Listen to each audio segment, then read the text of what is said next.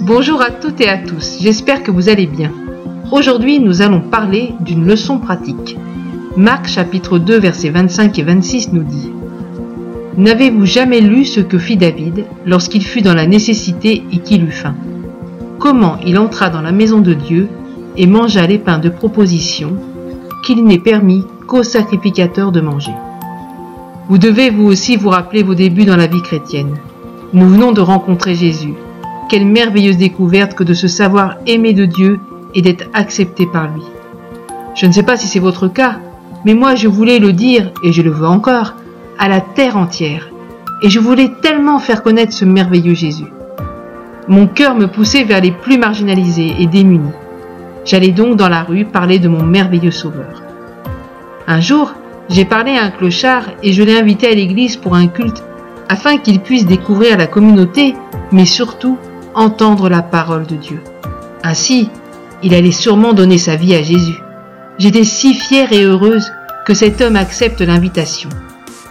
Yes Il allait donner son cœur à Jésus et sa vie allait changer. Le culte commence, louange. Il écoute et il tape des mains. Waouh, tout va bien. Et là, arrive le moment de la Sainte Seine. La corbeille avec le pain commence à circuler dans les rangs et passe de main à main jusqu'à notre rangée. Elle est alors donnée à notre ami pour qu'il la passe et là, il plonge sa main dans la corbeille et prend une grosse poignée des pains et se met à la manger goulûment. Ouf, la honte Shocking dans l'église. Et moi, si j'avais pu me mettre dans un trou de souris, je l'aurais fait. Pour le vin, je n'ai pas vu ce qui s'est passé j'ai dû fermer les yeux. Personne n'est venu à mon aide en citant le verset plus haut afin de me sortir de l'embarras.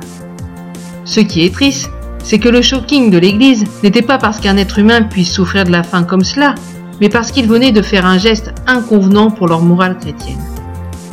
Notre Papa céleste ce jour-là m'a appris au travers de cette leçon, que je ne suis pas prête d'oublier d'ailleurs, qu'il est bien d'amener les gens dans des communautés chrétiennes afin qu'ils entendent la parole de Dieu il est bien de penser à leur âme, mais Dieu n'attend pas que cela de nous.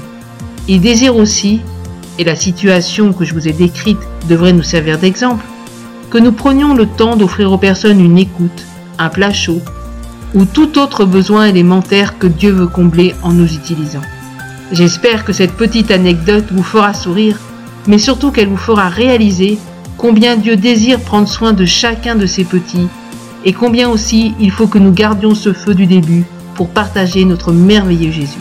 Excellente journée, à bientôt, bye bye.